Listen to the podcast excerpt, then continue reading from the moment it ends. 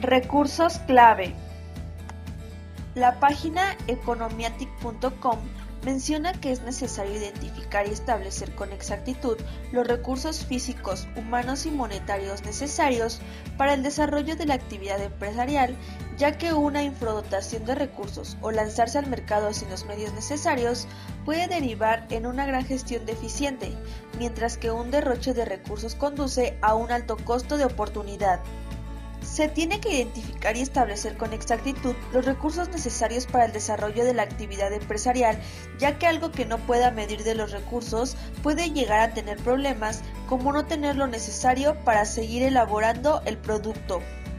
Osterwalder menciona que todos los modelos de negocio requieren recursos claves que permitan a las empresas crear y ofrecer una propuesta de valor,